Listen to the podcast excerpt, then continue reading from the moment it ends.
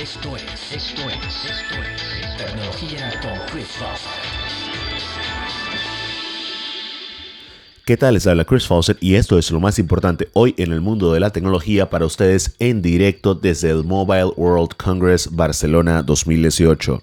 Una de las marcas que hizo noticia fue Nokia con el lanzamiento del Nokia 8 Sirocco.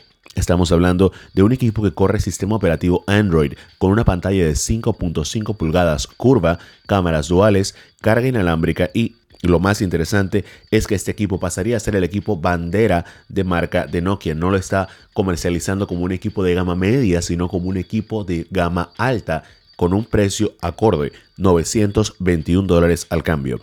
También se lanzó otro equipo por parte de Nokia, pero en este caso un equipo mucho más económico y que hace eh, recordar algo similar a lo que hicieron el año pasado, lanzando un equipo que apela a la nostalgia de los usuarios.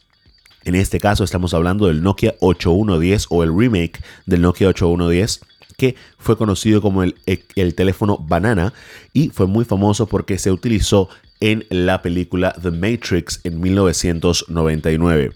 Este equipo viene con un sistema operativo basado en la tecnología KaiOS que incluye aplicaciones como Facebook, la aplicación básica de Google y la aplicación de Twitter.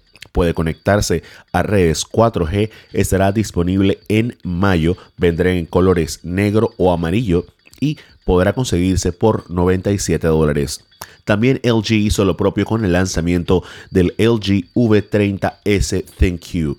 Este es básicamente una mejora incremental al V30 que se lanzó anteriormente. Sin embargo, según muchos analistas de la industria, este equipo es lo que el V30 debió ser en primer lugar.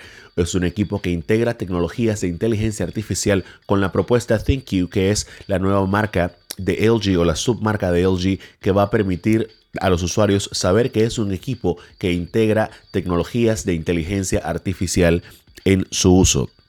Otro de los elementos interesantes de este nuevo V30S es que tiene el formato original pero sube con 6 GB de RAM en vez de los 4 del V30 y que empieza en 128 GB y sube hasta 256 en vez de los 64 en los que empezaba el V30 original.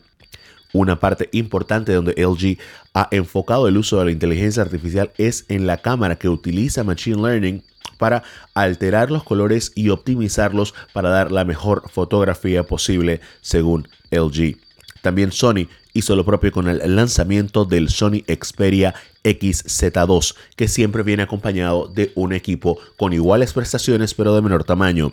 En este caso las prestaciones como siempre son muy interesantes. Ellos se enfocan en una pantalla de 5.7 pulgadas curva con tecnología Gorilla Glass 5 y lo más importante, según Sony, para este teléfono es la cámara 4K HDR que permite no solamente la grabación o la captura de fotografía en HDR, sino también de video en HDR, algo que debería asentar más aún el contraste entre las zonas de alta y las zonas de baja iluminación a la hora de grabar video.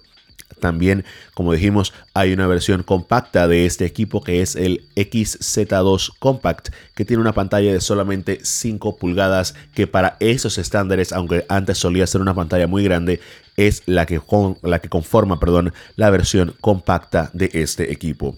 Por hoy esto es lo más importante dentro del mundo de la tecnología, pero para mantenerse enterados de esto y mucho más de lo que sucede aquí en el Mobile World Congress Barcelona 2018, pueden descargar la aplicación Tecnología Centroamérica que está disponible en iPhones y en Androids y mantenerse siempre atentos aquí a los segmentos de tecnología del noticiero matutino de RPC Radio 90.9 FM en Ciudad de Panamá.